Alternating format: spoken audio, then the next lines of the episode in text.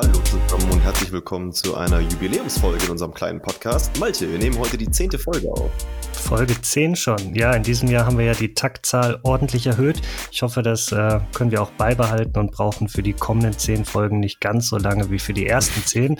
Aber da bin ich optimistisch. Wir haben ja heute auch schon wieder ein sehr spannendes Thema mitgebracht ähm, und ich würde mich heute gern mit dir über äh, Kubernetes unterhalten. Wir hatten es ja in einer der vorherigen Spro Folgen mal angesprochen als Stichwort und ähm, Heute gehen wir mal ein bisschen mehr ins Detail und du beschäftigst dich ja schon etwas länger mit Kubernetes. Wie bist du eigentlich dazu gekommen? Ja, beruflich könnte man sagen. Also ich ähm, bin ja in also bei Microsoft in einem Cloud-Team, was sich sogenannten Cloud-Native-Technologien widmet. Was genau das ist, das können wir dann gleich mal erläutern. Aber in dem Rahmen wird eigentlich fast immer auch Kubernetes als quasi de facto, äh, de facto Industrie Standard Orchestrator für Container-Technologien genannt. Und über Container an sich haben wir in Folge 6 ja schon mal gesprochen und seitdem steht es eigentlich aus, dass wir natürlich auch das Thema Kubernetes mal beleuchten. Mhm. Du hast jetzt gerade schon wieder ein paar Stichworte genannt. Cloud Native Foundation, Container, Orchestrator.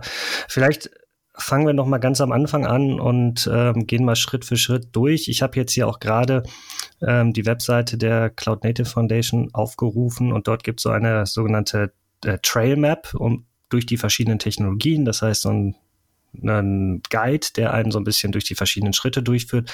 Und der Schritt eins hier auf dieser Trailmap ist ähm, Container. Sprich, man sollte, wenn man sich mit Cloud Native beschäftigt, mit Containern anfangen. Das haben wir in Folge 6, glaube ich, gemacht. Mhm. Und kannst du mal ganz kurz zusammenfassen, ähm, was Container sind und was man damit machen kann?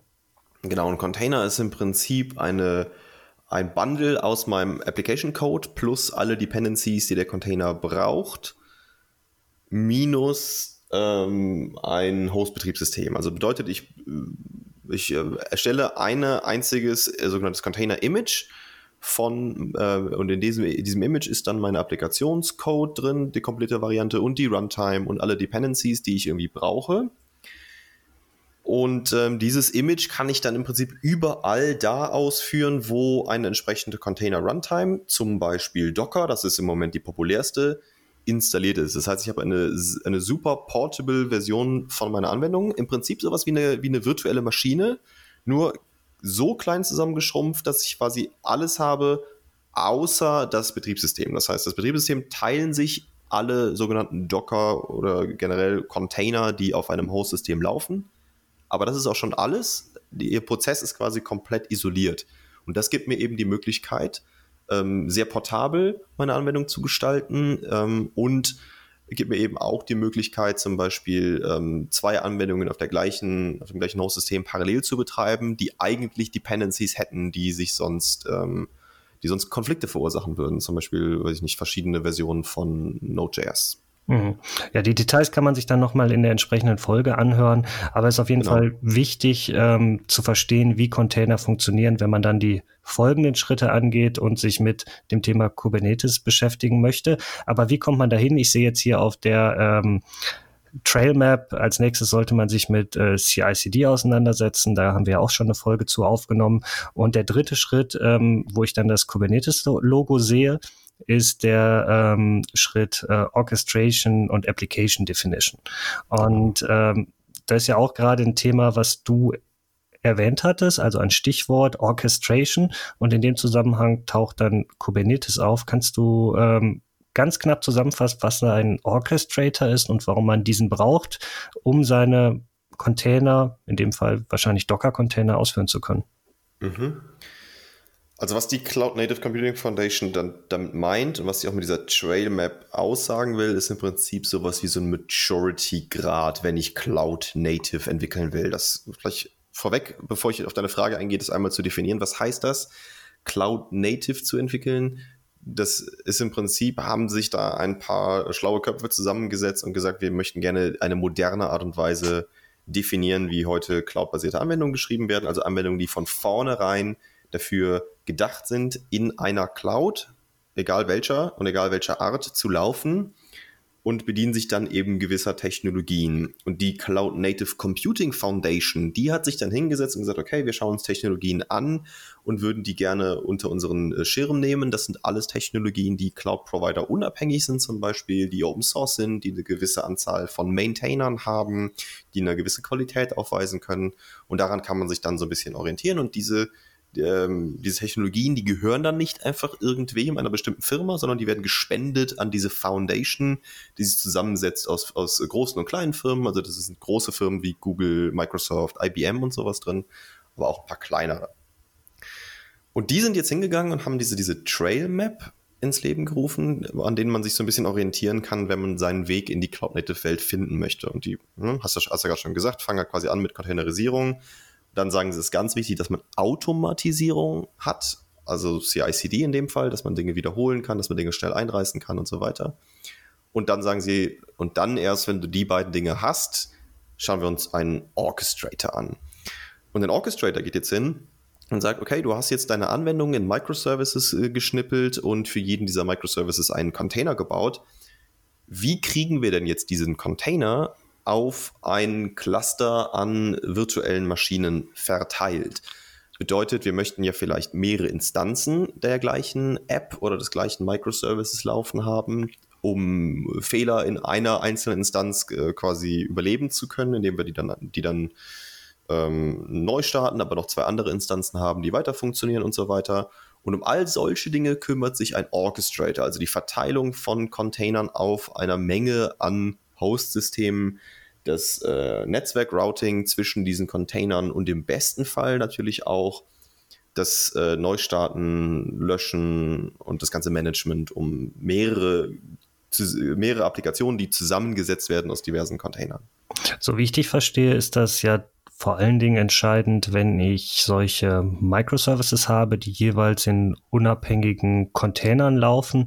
Ähm, natürlich kann ich auch größere monolithische Applikationen in Docker-Containern ausführen, aber die haben natürlich alle ihre Dependencies ähm, in diesem gleichen Container und haben auch in der Regel nicht irgendwie viele Komponenten, von denen sie abhängig sind und häufig sind diese monolithischen Applikationen auch gar nicht fähig ähm, zu skalieren, sprich ähm, auf mehreren Instanzen gleichzeitig zu laufen. Und da ist vielleicht gar nicht ähm, der Zeitpunkt gekommen, wo ich einen Orchestrator brauche. Da kann ich auch einfach irgendwie eine virtuelle Maschine nehmen oder eine andere Hosting-Plattform für meinen Container und dort die Container betreiben. Aber ich glaube, gerade wie du angesprochen hattest, wenn ich ähm, sehr viele verschiedene voneinander abhängige Container habe, die ich skalierbar auf irgendeiner Plattform betreiben möchte, da brauche ich wirklich so einen Orchestrator, weil ich das händisch gar nicht mehr ähm, gemanagt bekomme, diese ganzen ähm, laufenden Container ähm, zu monitoren, zu schauen, okay, wie kommunizieren die miteinander, sind alle Komponenten meiner Anwendung gerade verfügbar,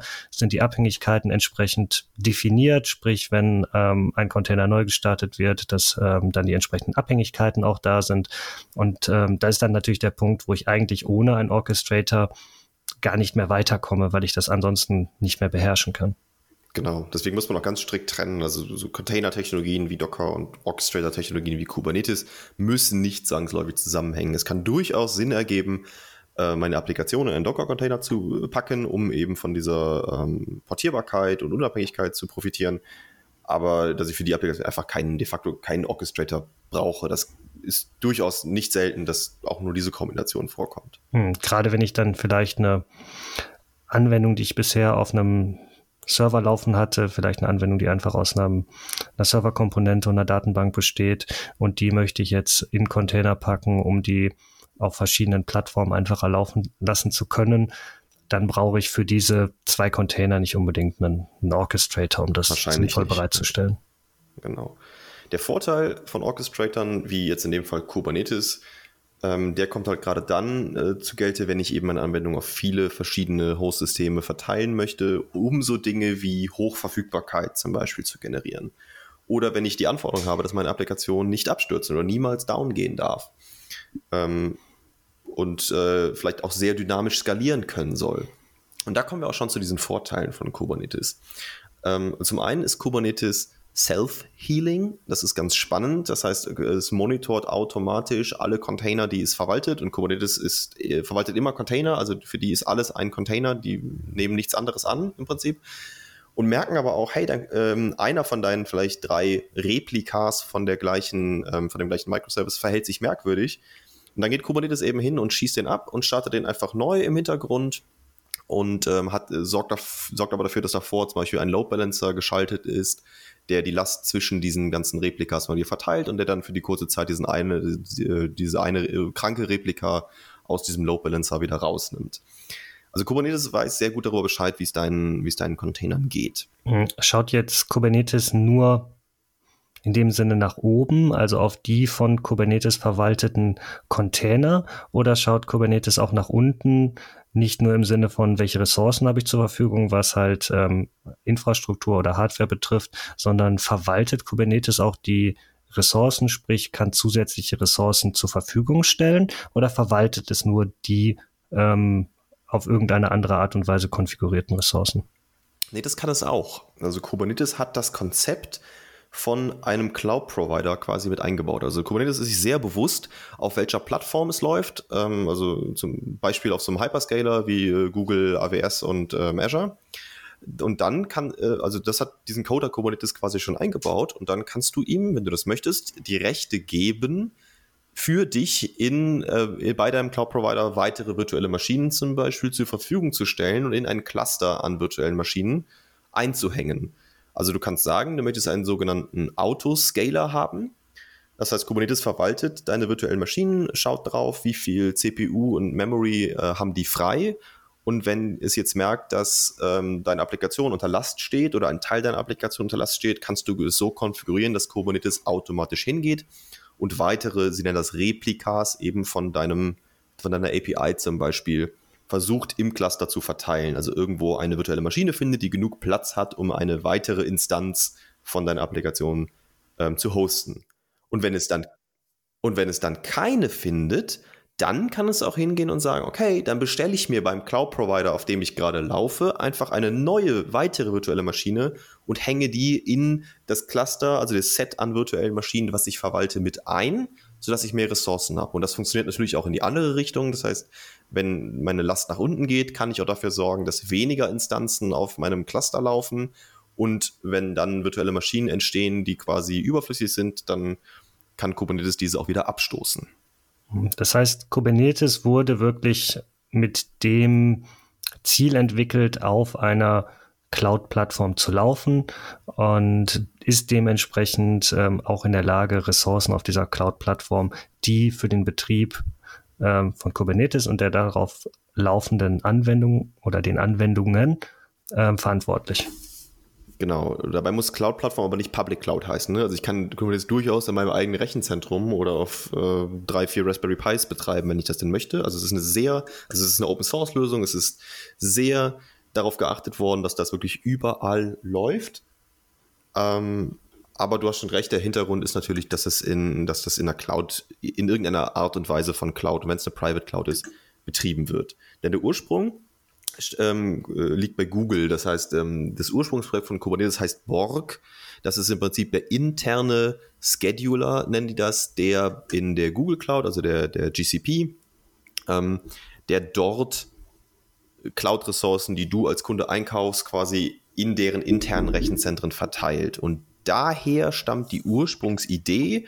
Und dann haben sich äh, sie daraufhin ein paar Engineers hingesetzt und Kubernetes zwar neu implementiert, aber viele, viele der Erkenntnisse und der Patterns und Learnings, die das Google-Team damals mit ihrem internen Borg-System gemacht hat und auch heute noch macht, das ist immer noch aktiv, die quasi in das neue Produkt Kubernetes gegossen und das dann quasi äh, lizenzfrei, Open Source der ganzen Community zur Verfügung gestellt. Okay, das heißt, ich habe jetzt ähm, eine Anwendung, die aus vielen Komponenten möglicherweise besteht, die ich ähm, skalierbar, ausfallsicher ähm, in einer Cloud-Umgebung bereitstellen möchte und setze jetzt auf Kubernetes. Wie gehe ich dann in der Regel vor? Also setze ich dann Infrastruktur händisch auf, installiere dann Kubernetes, gibt es da verschiedene Services. Also es gibt meiner äh, meines Kenntnisstands nach natürlich als Managed Service oder als ähm, Lösung, die ich auf eigener Infrastruktur installiere. Aber wie gehe ich da in der Regel vor, wenn ich sowas einrichte? Genau, also klassischerweise ähm, Kubernetes ist immer ein Cluster, das heißt, du hast immer mehrere virtuelle Maschinen in der Regel, äh, auf denen du dann Kubernetes halt installierst, also quasi die, die Runtime.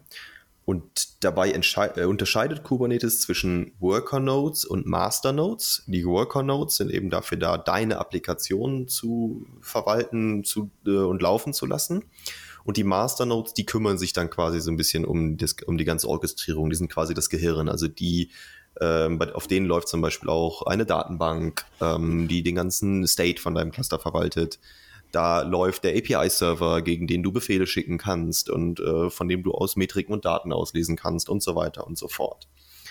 Und das setzt du auf, also du bestimmst quasi ein paar deiner VMs als Masterknoten und die meisten als äh, Worker-Knoten und musst die dann halt in einem entsprechenden Netzwerk miteinander verknüpfen und hast dann ähm, eine API zur Verfügung gestellt von diesen Masterknoten, mit denen du dein Cluster befüllen kannst. Also du kannst dann an diese API einen Befehl schicken, zum Beispiel sagen, hey, das ist mein Container, lass den doch mal bitte dreimal laufen. Und Kubernetes ist dann clever genug zu sagen, okay, ich sehe, du hast hier mir vier virtuelle Maschinen gegeben, du willst drei Instanzen davon haben. Also gucke ich mal, dass ich die nicht alle drei auf die gleiche virtuelle Maschine packe, denn wenn die dann abstürzt, das wäre blöd. Dann sind nämlich alle drei Instanzen weg, sondern verteilt die dann halt im Cluster. Hm. Und um das jetzt einzurichten, da gibt es verschiedene Ansätze. Das heißt, ich kann einmal manuell hingehen und mir die Infrastruktur aufsetzen, das ganze Netzwerk konfigurieren und dann die entsprechende Software auf den verschiedenen Nodes installieren für Kubernetes, um dann nachher ein laufendes Kubernetes-Cluster zu haben, in das ich über die API dann meine Ressourcen deployen kann. Es gibt ja Skripts, die das Ganze für mich übernehmen. Das heißt sowas wie Kubeflow, wo ich dann automatisiert ähm, auf bestehender Infrastruktur Kubernetes einrichten und konfigurieren kann. Und es gibt ja äh, Managed Services von den großen Hyperscalern, also von Google, von Amazon, von Microsoft, bei denen ich ähm, schon fertig eingerichtete Kubernetes Cluster bekomme, bei denen teilweise auch die Masternodes vollständig vom Provider gemanagt werden, wo ich dann letzten Endes das Ganze ready to use bekomme, ohne dann jetzt händisch Infrastruktur einrichten und Software installieren zu müssen. Genau, denn das Wichtige ist, dass quasi, ich muss wissen, dass wenn ich diese Masternodes von meinem Cluster verliere, dann verliere ich auch den Zugriff auf mein Cluster. Also dann kann ich keine Updates mehr machen, dann kann ich meine, dann kriege ich keine, keine Metrik mehr raus. Also es ist sehr kritisch, dass ich diese Masternodes am Leben halte. Und deswegen bieten diese, viele dieser Cloud-Provider mir eben an, die Master, dass der Cloud-Provider diese Master-Nodes für mich managt. Das bedeutet in dem Fall, dass ich halt nicht äh, dafür sorgen muss, dass, dass diese virtuellen Maschinen immer online sind, immer gepatcht werden und so weiter. Und darüber hinaus eben auch in diesen gemanagten Kubernetes-Services, und da hört man oft von so Sachen wie äh, AKS, EKS, GKE, die stehen alle für dann Azure Kubernetes Service, Google Kubernetes Engine und so weiter. Ähm, da sorgt dann sogar der Cloud-Provider da eben dafür, dass die virtuellen Maschinen, die unten drunter liegen, immer mit Security-Updates versorgt werden, dass ich vielleicht automatische Upgrades auf eine neue Kubernetes-Version machen kann, ähm, und dass mir das äh, Netzwerk von vornherein richtig konfiguriert wird und auf meine Bedürfnisse angepasst wird und solche Geschichten, sodass ich als, sage ich mal, Operator oder auch äh, Entwickler quasi, wie du schon gesagt hast, ein fertiges Kubernetes-Cluster da hinbekomme, so eine rundum sorglos ähm, Lösung, die dann eben auch äh, all die, sage ich mal, lästigen Arbeiten wie Updates und Patches und sowas für mich übernimmt. Und ähm, was siehst du aktuell in der Praxis häufig? Ähm, werden diese Managed Services schon von den meisten Unternehmen eingesetzt oder gibt es einen Großteil der Unternehmen, die sowas wirklich händisch betreut und einige wenige starten jetzt gerade in diese Managed-Welt oder kann man das gar nicht so pauschal sagen? Ja, ich würde schon sagen, also die meisten Kunden, zumindest ich betreue, greifen schon nach der Managed-Lösung, wenn es eben ihre Anforderungen erfüllt. Also wenn ich, wenn ich allerdings die Anforderungen habe, dass weiß ich nicht, das auch komplett offline funktionieren muss oder wenn ich eine Anforderung äh, habe, die es mir irgendwie halt nicht erlaubt, dass jemand anders meine Masternodes managt, ähm, dann sehe ich schon, dass die meisten zu diesen fully managed Lösungen greifen. Es gibt aber auch Partner und ähm, quasi andere Unternehmen, wie zum Beispiel Giant Swarm, ist, ist hier ein Player, die gehen hin und sagen, wir managen das Cluster für dich nutzen aber nicht die Managed-Lösung von dem Cloud-Provider, sondern installieren das trotzdem auf, auf Infrastruktur. Also es gibt ja alle möglichen Arten von Hybriden, aber die meisten, würde ich sagen, greifen zu der Fully Managed-Lösung, wenn sie keine bestimmten Anforderungen haben, die das unterbinden. Kann ich jetzt auch hingehen und mein Cluster auf verschiedene Clouds in dem Sinne aufteilen? Sprich, ich habe ein paar Ressourcen in der einen Public Cloud, ein paar in der anderen oder ich habe vielleicht einen Teil in der Public Cloud, einen Teil in meinem eigenen Data Center aus irgendwelchen Failover-Gründen ähm, besteht die Möglichkeit auch, dass ich mir das dann so aufteile innerhalb meines einen Kubernetes-Clusters? Technisch ja. Es wird dann allerdings schnell schwierig, was Netzwerklatenzen angeht, wenn das alles nicht mehr im gleichen Rechenzentrum läuft. In der Praxis sieht man das eigentlich so gut wie nie. Dann ist es doch irgendwie sinnvoller, sich zwei Cluster aufzusetzen, eins in der einen Cloud und eins in der anderen oder eben beim eigenen Rechenzentrum und davor dann noch irgendwie einen Load Balancer äh, zu schalten, der dann zwischen den Applikationen, die in meinem einen Cluster laufen und denen, die in meinem anderen Cluster laufen, hin und her hm. balanced.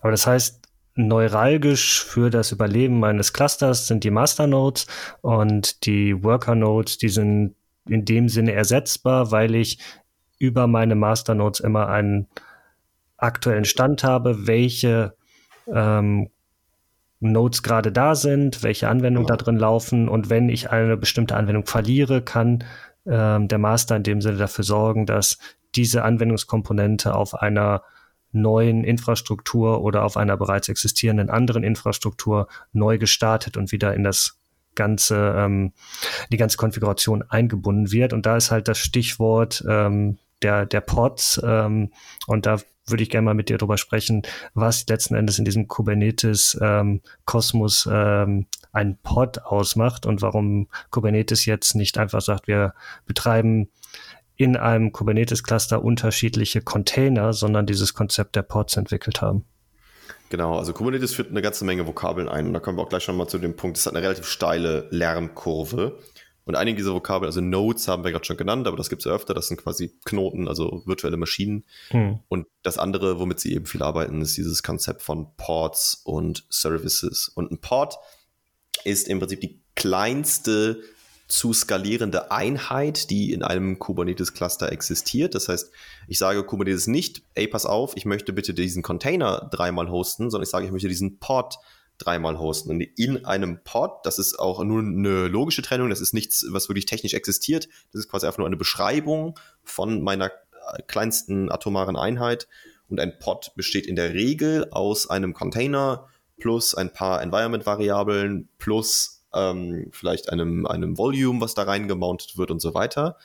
Ein Pod muss aber nicht ein einzelner Container sein, obwohl man das häufig so sieht. Ein Pod kann im Prinzip auch aus zwei Containern bestehen, die eigentlich immer zusammengehören, wo es nicht, wo es keinen Sinn ergeben würde, die unabhängig voneinander zu skalieren. Also deswegen haben sich darauf geeinigt, eben dieses neue Konzept von Pods einzuführen, weil es nicht ein einzelner Container sein muss, sondern es ist eine Beschreibung von einem oder ein paar Sidecar-Containern, wie Kubernetes das nennt, und eben der Beschreibung der Umgebung. Weil wenn ich natürlich jetzt auf einer neuen virtuellen Maschine eine zweite Instanz von diesem Port hochziehen muss, muss ich eben nicht nur den Container hochziehen, sondern ich muss auch eventuell Speicher in diesen Container mounten und ich muss Umgebungsvariablen setzen und so weiter. Und all das fasst Kubernetes in einem Pod zusammen. Kann ich jetzt zu einem Pod auch bestimmte Mindestanforderungen hinzufügen, dass ich sage, okay, um diesen Pod zu betreiben, brauche ich mindestens äh, so und so viel Speicher und so und so viel Persistent Storage? Oder ähm, ist das etwas, was ich dann ähm, nicht an den Pod binde, sondern beim Starten dieses Pods dann definiere? Doch, doch, das, also das würdest du schon an den Pod binden. Also du kannst ihm sowohl sagen, ich brauche mindestens so und so viel RAM und Memory, äh, Entschuldigung, RAM und ähm, CPU, um überhaupt laufen zu können. Und das nutzt Kubernetes dann, um zu schauen, ob es überhaupt einen freien Platz irgendwo für deine neue Instanz findet. Du kannst auch Maximalwerte setzen. Du kannst mhm. auch sagen, wenn dieser Port mehr als so und so viel Memory oder CPU verbraucht, dann schieß ihn ab und starte ihn neu, weil dann tanzt er hier irgendwie aus der Reihe. Okay, das heißt, das ist auch so ein ähm, äh, Resilience-Mechanismus, damit mir hier irgendwie ein fehlerhafter Pod oder so nicht die komplette Infrastruktur auslastet. Genau, du kannst wahnsinnig viel sagen. Du kannst auch sagen, ich möchte, dass Kubernetes diesen Port nur auf VMs skaliert, die ähm, zum Beispiel eine, eine GPU haben oder die besonders viel oder einen besonders schnellen Memory haben. Also ich kann auch verschiedene Arten von äh, VMs, also von Nodes, in mein Cluster einbinden und denen alle so bestimmte Labels geben. In Kubernetes funktioniert eigentlich alles über Labels und dann sagen, ich möchte, dass dieser Pod nur auf virtuelle Maschinen skaliert wird, die das Label GPU haben. Weiß ich nicht, weil der irgendwelche 3D-Renderings macht oder weil der vielleicht irgendwelche hochmathematischen Berechnungen machen muss, wofür eine GPU besser geeignet ist. Und auch so und auch auf so solche Anforderungen nimmt der Kubernetes Scheduler, der am Ende dafür verantwortlich ist, deine Container zu verteilen, dann eben Rücksicht. Hm. Und Kubernetes ist ja ein Orchestrator, da gibt es ja sicher andere Orchestrator, die ich auch nutzen kann, aber Kubernetes ist ja der Marktstandard mittlerweile. Ähm, kannst du ein bisschen begründen, warum sich das in diese Richtung entwickelt hat, dass äh, mittlerweile eigentlich fast alle nur noch auf Kubernetes setzen, auch wenn es dort andere Technologien geben wird, die das gleiche oder das gleiche Ziel verfolgen? Ja, also es gibt ja, um ein paar zu nennen, also Docker Swarm war eine Zeit lang äh, sehr populär, äh, Mesosphere sieht man immer noch ab und zu. Ähm, es gibt dieses, diese Service Fabric Lösung von Microsoft. Und ähm, die, kam, die kommen im Prinzip alle mit der gleichen Idee auf. Das, ähm, ich glaube, Gründe, warum Kubernetes sich so durchgesetzt hat, ist, weil es sehr, sehr offen ist. Also es ist ähm, also komplett im Open Source entwickelt. Es steht so eine Foundation dahinter. Also es gehört nicht irgendwie eine Firma, die das treibt, sondern es treibt eine Community, die sehr, sehr schnell gewachsen ist. Und es sind ähm, genau Konzepte, die, wie gesagt, wahnsinnig vielseitig funktionieren. Ich kann Windows-Container betreiben, ich kann Linux-Container betreiben, ich kann das in jeder Cloud gleichmäßig irgendwie ähm, installieren und ich muss es, ich kann es aber auch on-premise installieren und es ist, da hatte dann doch, obwohl die alle eine steile Lernkurve haben, hat Kubernetes sich dann doch, glaube ich, auch durch diese Offenheit und durch diese Flexibilität am Ende durchgesetzt. Mhm. Und ähm, viele setzen ja mittlerweile, egal welche Lösung sie entwickeln, von vornherein auf Kubernetes, ähm, obwohl manchmal vielleicht ähm, andere oder leichtgewichtigere Lösungen ähm, die richtigen wären. Ich glaube, man sollte immer im Hinterkopf haben, dass Kubernetes nicht nur mit einer steilen Lernkurve kommt, sondern auch so eine gewisse Mindestgröße erfordert, um es sinnvoll zu betreiben. Du hattest es ja gerade erwähnt, ich brauche ähm, eine bestimmte Mindestanzahl von ähm, Nodes, die ich bereitstelle. Damit kommt natürlich, gerade wenn ich es auf Public Cloud mache, ähm, gewisse Mindestkosten, die dort natürlich also ich anfallen. nicht. Ich kann es auch auf einem Knoten betreiben, aber dann ist es halt irgendwie witzlos. Ne? Genau, wenn ich also halt alles auf einem Knoten betreibe, dann habe ich natürlich viele der Vorteile nicht mehr. Und dann muss ich mir natürlich überlegen, ob das sinnvoll ist. Es gibt ja jetzt auch mittlerweile äh, die diverse Cartoons im Netz, ne, ähm, wo dann Probleme gelöst werden sollen. Und die Antwort ist erstmal Cloud. Und wenn Cloud nicht ausreicht, dann Kubernetes. Und erst äh, nachher schaut man sich an, ob äh, was eigentlich das Problem ist, bevor man über die Lösung redet. Und ich glaube, das ist ganz wichtig, ähm, gerade wo das Thema so gehypt wird, sich bei jedem bei jeder Anwendung, die man baut, sich zu überlegen, was ist die richtige Betriebsplattform dafür. Und selbst wenn man jetzt im Rahmen einer Cloud Native Foundation sieht, okay, die empfohlene Technologie, wenn ich ähm, jetzt meine Cloud Native Applikation betreiben möchte, ist Kubernetes, muss es auch für eine Cloud Native Anwendung nicht unbedingt immer Kubernetes sein. Stimmt, ja, finde ich, ist, ist ein ganz wichtiger Punkt. Also ich glaube, Docker ist nie verkehrt, damit verbaue ich mir nichts oder nicht unbedingt Docker, aber generell Container. Aber wie gesagt, ja, also stimme ich dazu.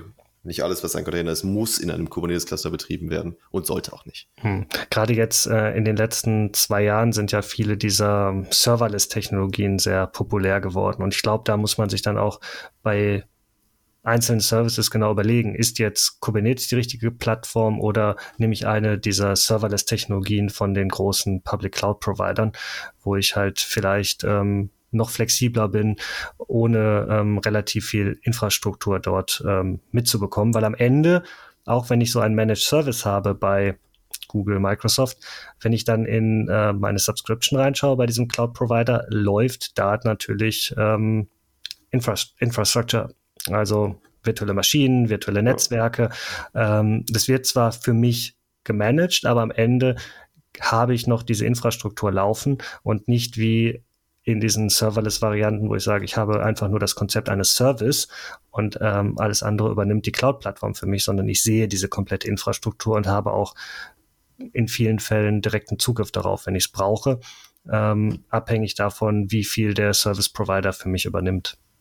Genau, wie viel der quasi weg abstrahiert würde.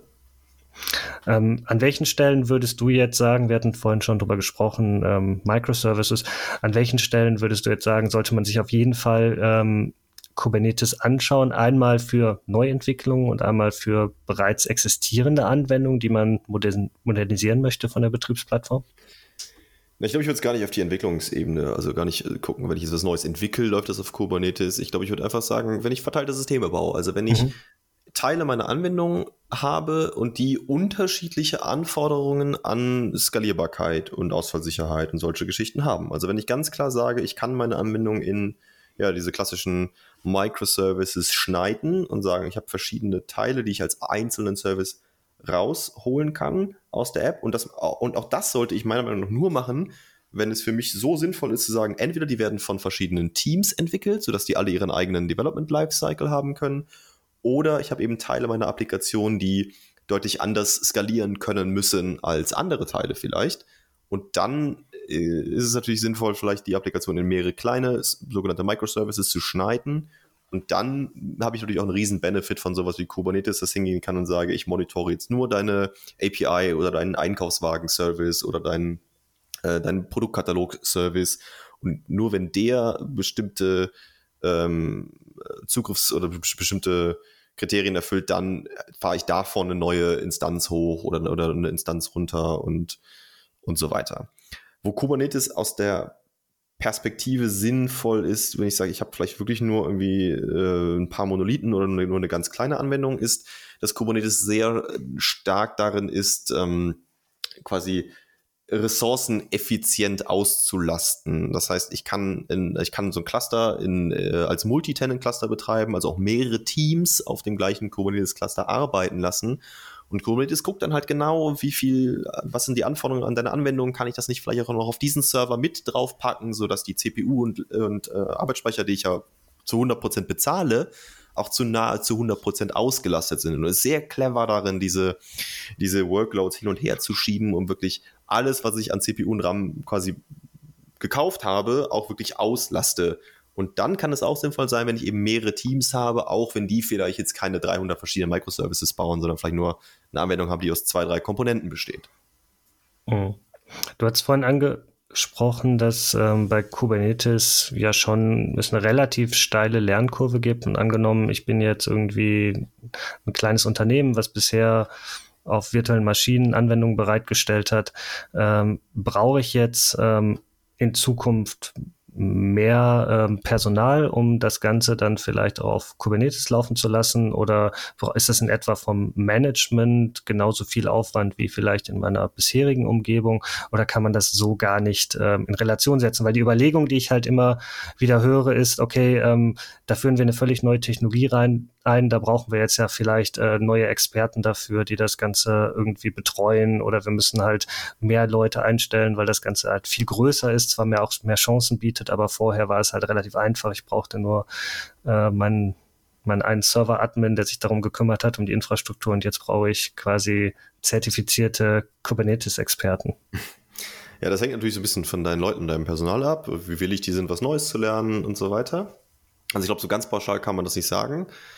Was aber ein wichtiger Punkt ist, den du ansprichst, ist, dass es eine, also Kubernetes ist eine sehr aktive Community, eine sehr schnelllebige Technologie. Das ist nichts, was ich wie eine virtuelle Maschine vielleicht einmal aufsetze und dann läuft das für zwei Jahre. Denn, also das entwickelt sich ständig neu. Alle drei Monate kommt ein neues Release und die meisten Cloud-Provider unterstützen in ihrem gemanagten Service nur bis zu zwei Releases Abwärtskompatibilität. Das heißt, ich muss mindestens zweimal im Jahr hingehen und mein Cluster upgraden. Und das kann natürlich dann auch irgendwelche Breaking Changes beinhalten. Das heißt, ich muss mir dann Gedanken machen, ich muss so ein bisschen die Community verfolgen. Also das ist nichts, was ich, wo ich sage, so, da betreibe ich jetzt einmal irgendwie den Block von meinem Kegelclub drauf und dann bestelle ich den in den Keller und will den nie wieder anfassen. Also das ist schon was, äh, worauf ich mich einlassen muss. Das kann sehr mhm. viel Spaß machen. Das kann, ähm, das kann sehr, sehr coole Bleeding-Edge-Technologien in mein Unternehmen bringen. Aber ich muss mir eben bewusst sein, das ist was, da muss ich am Ball bleiben. Mhm. Und per se ist ja Kubernetes jetzt keine Plattform-as-a-Service-Technologie, wo ich mit der darunter liegenden Infrastruktur nichts mehr zu tun habe. Das heißt, wenn ich bisher irgendwie äh, Linux-Admins hat, hatte, die sich ähm, mit den Linux-VMs auseinandergesetzt haben. Dieses Wissen brauchen sie ja weiterhin, weil ja Kubernetes auf diesen Linux-VMs entsprechend aufsetzt und ich brauche weiterhin noch das existierende Wissen plus halt das neue Wissen. Das heißt, ähm, da muss man ja schon wirklich auch willens sein, neue Dinge on top zu lernen, um das Ganze dann sinnvoll auch mhm. betreiben zu können, sofern man halt nicht auf so einen ähm, Managed Kubernetes Ansatz geht. Genau, also die, Kubernetes versucht natürlich viel davon wegzuabstrahieren, aber es hilft dir enorm natürlich dieses Wissen mitzubringen und dann hm. Ähm, vor allem, ich glaube, dann fällt einem dieser ganze Einstieg in dieses ganze Kubernetes-Vokabular, auch Pods und, und Services, die dann einen Load Balancer zwischen Pods darstellen und Ingress, die dann irgendwelche Routen, wie man dann quasi aus dem Internet aus diese Services erreichen kann und sowas. Ähm, ich glaube, das fällt dir sehr leicht, wenn du quasi vorher schon in dieser Welt unterwegs warst. Hm. Aber ich glaube, es ist ganz wichtig zu verstehen, dass jetzt Kubernetes keine ähm, Plattform oder ähm, äh, Function-Technologie in einer Public Cloud ist, wo man sagt, ich habe jetzt mit der Infrastruktur und dem Betriebssystem gar nichts mehr zu tun, sondern ich kümmere mich nur noch um meine Pods, sondern letzten Endes äh, setzt Kubernetes natürlich auf dieser Infrastruktur auf. Und wenn ich jetzt ähm, das Ganze in, entweder im eigenen Cluster in der Public Cloud betreibe oder in meinem eigenen Data Center, muss ich mich natürlich auch um die Betriebssysteme kümmern, um die virtuellen Netzwerke kümmern, ähm, das entsprechend einzurichten und auch zu administrieren und aktuell zu halten, weil natürlich, weiß nicht, äh, Betriebssystem-Patches äh, spielt Kubernetes ja nicht für mich ein. Nee, das macht im Zweifel halt, wenn du gemanagten Service nimmst, alles der Cloud-Provider, aber es ist wie beim Programmieren, ne? Also solange alles gut geht, ist es okay, nur die Programmiersprache zu sprechen sobald es dann mal irgendwo knallt, ist es doch durchaus sinnvoll, eventuell die Runtime oder das unterliegende Betriebssystem zu verstehen. Und genauso ist es natürlich auch bei so Technologien wie Kubernetes. Hm. Gibt es im Markt auch schon äh, von irgendwelchen Anbietern so ähm, Ansätze, die das Ganze für mich wirklich vollständig abstrahieren, wo ich dann eigentlich nur noch sage, ich möchte gern Kubernetes haben und dann bekomme ich mein äh, Kubernetes Dashboard und die ähm, API, die ich über das Cube Control dann steuern kann und äh, von der darunterliegenden Infrastruktur werde ich völlig abgekapselt und habe damit gar nichts mehr zu tun? Also völlig abkapselt gibt es das nicht. Also die natürlich die gemanagten Services versuchen das sofern so weit weg von dir wie, wie eben nötig zu halten. Und ich sag mal, wenn alles gut läuft, musst du da eigentlich nicht ran, diese Infrastruktur. Also es soll keinen abschrecken es gibt Ansätze, das alles komplett weg zu abstrahieren. Also so nach dem Motto zu sagen, gib mir einfach die Beschreibung deiner Container, also mir als Cloud-Provider, und ich sorge schon dafür, dass das irgendwo in meinen Rechenzentren läuft. Hm. Das gibt's schon. Ähm, da gibt es einen Ansatz, der nennt sich zum Beispiel Open Application Model, kurz OAM. Die versuchen dann sowas zu beschreiben. Also die, das ist, glaube ich, eine, das ist eine Kooperation mit äh, Microsoft und Alibaba. Und die haben sich hingesetzt und gesagt, was wäre denn, wenn es diese ganzen Konzepte von Clustern gar nicht mehr gäbe und du einfach nur irgendjemandem, also einem Cloud-Provider oder deinem Rechenzentrum, ein, ähm, eine Beschreibung von deiner Anwendung übergibst und die das dann für dich irgendwo im Rechenzentrum verteilen. Aber hm. ich glaube, das ist noch in den in, in ganz, ganz frühen Kinderschuhen und das wird dann noch ein bisschen dauern, bis, da, bis das wirklich mal ernsthaft das Licht der Welt erblickt. Super. Ähm, ja, ich denke mal, jetzt haben wir einen ersten Überblick, sind jetzt, glaube ich, auch schon wieder ähm, an der Zeit gekommen, äh, dass wir für heute schließen müssen. Ähm, wir werden natürlich hier die ähm, Trail Map in die Show Notes reinpacken, damit man da nochmal nachlesen kann, was dort die einzelnen Schritte sind und die empfohlenen Technologien und auch natürlich ähm, entsprechende Links zum Weiterlesen, um noch tiefer in Kubernetes einzusteigen, weil ich glaube, da könnte man stundenlang drüber sprechen. Und diese Folge sollte natürlich nur einen ersten Einblick geben. Ja, das ist ein großes Thema deswegen auch eine, eine lange Folge. Jedem, der mal einsteigen will, es gibt ein kostenloses E-Book ähm, von Brandon Burns, Joe Beda und Kelsey Hightower zusammen. Das sind teilweise, das ist also große Leute aus, große Teil aus dem Team, die Kubernetes gebaut haben. Das heißt Kubernetes Up and Running. Und das gibt es als, als kostenloses E-Book äh, zum Downloaden oder als PDF. Das äh, sollten wir einfach auch mal unten in die Shownotes packen. Ich fand das sehr gut und ich finde, das ist ein sehr guter Einstieg in das Thema. Wunderbar. Dann bedanke ich mich bei dir für die ähm, spannenden Einblicke in die Welt von Kubernetes und äh, freue mich schon auf die nächste Folge mit dir. Ja, ich freue mich auch. Danke dir, Malte. Jetzt können wir, äh, jetzt können wir öfter über das Thema reden. Äh, jetzt haben wir quasi den Grundstein gelegt und ich freue mich auf jeden Fall auf die kommenden, auf die kommenden Folgen mit dir. Wunderbar. Bis bald. Mach's gut. Ciao.